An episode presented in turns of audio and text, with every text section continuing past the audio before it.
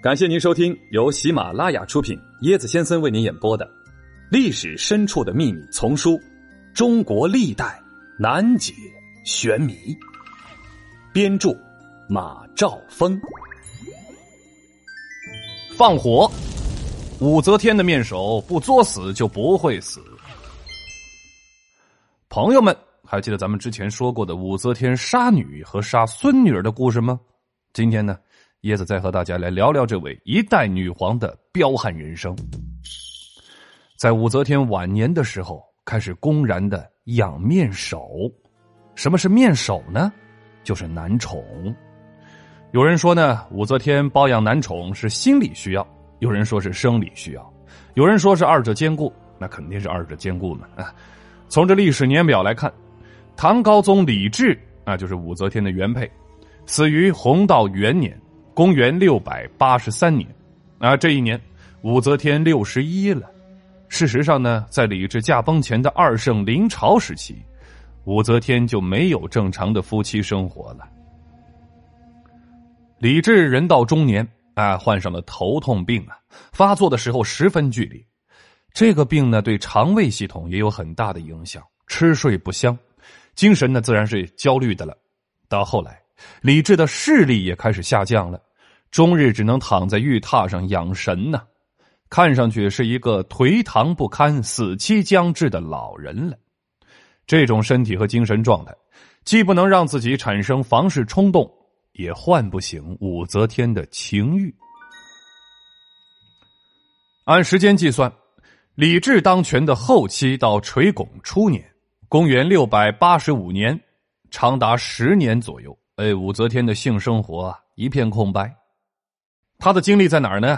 平息叛乱上，消除隐患上，实行这个酷吏政治，追逐权力之上。最奇怪的呢，就是对于权力争斗的投入，反而使他容光焕发，精力充沛，重返青春。李治死后，武则天只是专心致志的干一件事那就是追逐权力。哎，这之中的兴奋和刺激，在很大程度上消除了武则天内心的孤寂感。她可不是一般市井中的寡妇。很长的一段时间呢，武则天的神经始终处于高度紧绷的状态。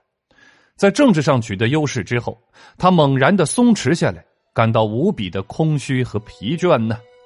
这时的她渴望从年轻貌美的男人，哎，追忆自己的青春时光，需要用性欢乐来填补心灵的空虚。说直白一点，哎，就是保暖思淫欲。对武则天来说，保暖那就是至高无上的权利。于是，武则天的女儿太平公主为母亲献上了一个面首，她的名字叫薛怀义。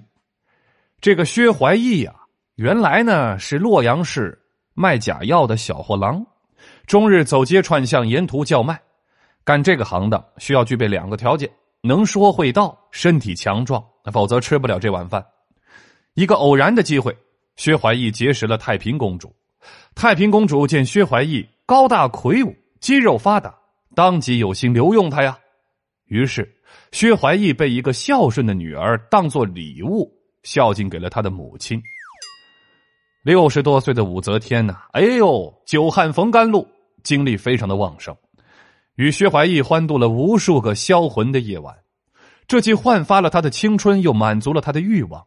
心理、生理双重快慰，在这种情形之下，一个风韵犹存、权势显赫的寡妇和一个出身卑贱的午夜牛郎之间，会产生传说中的爱情吗？准确的说，两个人的感情是不对等的。怎么不对等呢？因为武则天对薛怀义没有爱情，只有宠爱；薛怀义对武则天也没有爱情，只有仰慕。那这两种不同的情感搅在一块，就形成了一种含混的爱恋状态。那么薛怀义是仅凭床上功夫和殷勤的侍奉就博取武则天的欢心，从而飞黄腾达成为了朝廷重臣了吗？当然不是了。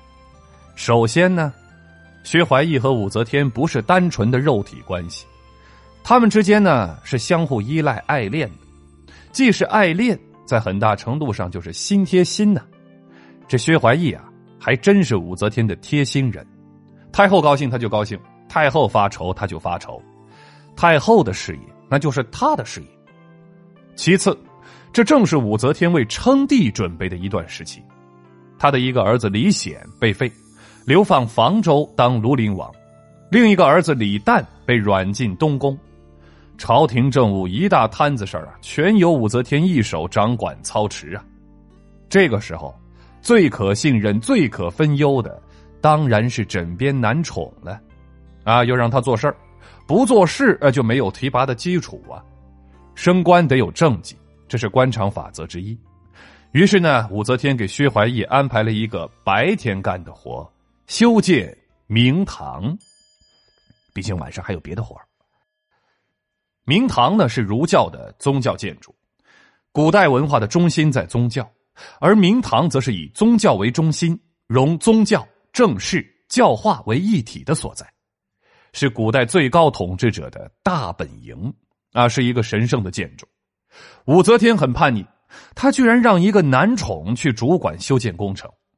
可武则天的优势就在于善用人呐，薛怀义也没有辜负他的信任。不到一年的时间，薛怀义就修建起一座崭新宏伟的明堂。这座明堂高约九十八米，一百米见方，共分三层。下层模仿四时，中层模仿十二时辰，上层是圆盖，有九只龙拱捧着，设有铁制的凤鸟，有三米多高，外表用黄金涂饰，这是历代明堂中最为壮观的。号称万象神宫，允许百姓进入观赏。接着呢，又在明堂的北面造了一座天堂，哎，更为雄壮，一共有五层。到第三层就可以俯瞰明堂了。这个天堂啊，专门用来供奉神像，佛像超大，有多大呢？这佛像的一根小指，哎，这小指里头可以容纳几十个人，大家想想看吧。在明堂祭拜，各种的珍禽异兽宝物排列在祭坛前，文物车技众多，气派十足。这在唐朝是史无前例的。无下限，华妃死后，盗墓贼竟然入尸，刀下留人。大将谋反，为何唐太宗还要保他？放火。武则天的面首不作死就不会死，嘿嘿，跟我一起穿越吧！欢迎你跟我一起探索历史。